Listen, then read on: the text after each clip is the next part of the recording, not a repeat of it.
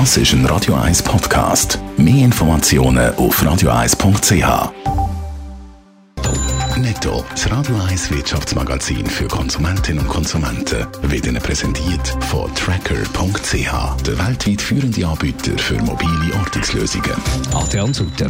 Die USA und China haben ihre Gespräche im Handelsstreit wieder aufgenommen. Die beiden Finanzminister haben miteinander ein konstruktives Telefongespräch gehabt, hat aus dem Weißen Haus geheissen. Es soll bald zum nächsten Treffen kommen, bis auf weiteres sind die angedrohten Zollenhöhe auf Eis gelegt.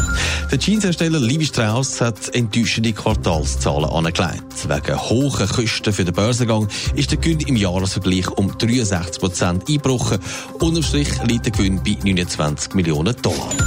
Twitter will künftig Inhalt löschen, wo religiöse Gemeinschaften beleidigen. Das hat das Unternehmen mitteilt.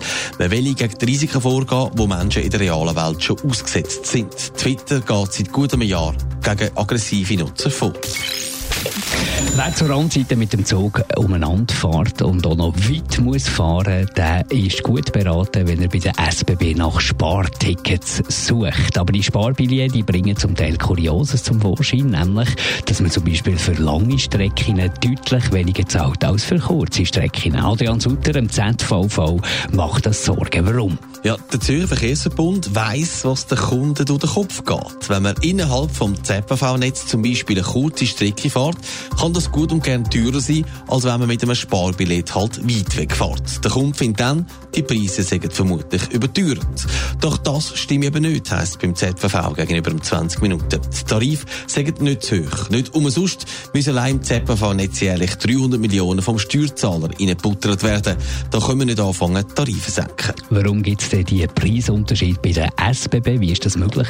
Ja, die SBB darf Sparbillett nur dann anbieten, wenn man über mehrere Zonen fährt. Also wer innerhalb vom ZVV unterwegs ist, kommt gar nicht so ein Sparbillett über.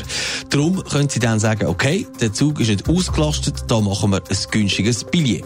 Beim ZVV ist man zwar nicht grundsätzlich gegen Sparbillett, aber es müsse System geändert werden. So wie das jetzt gehandhabt werde, sei nicht zielführend.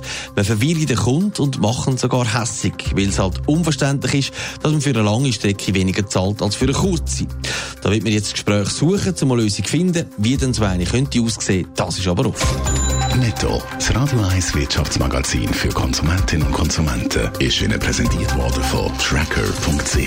Weltweit funktionierende Ortungslösungen.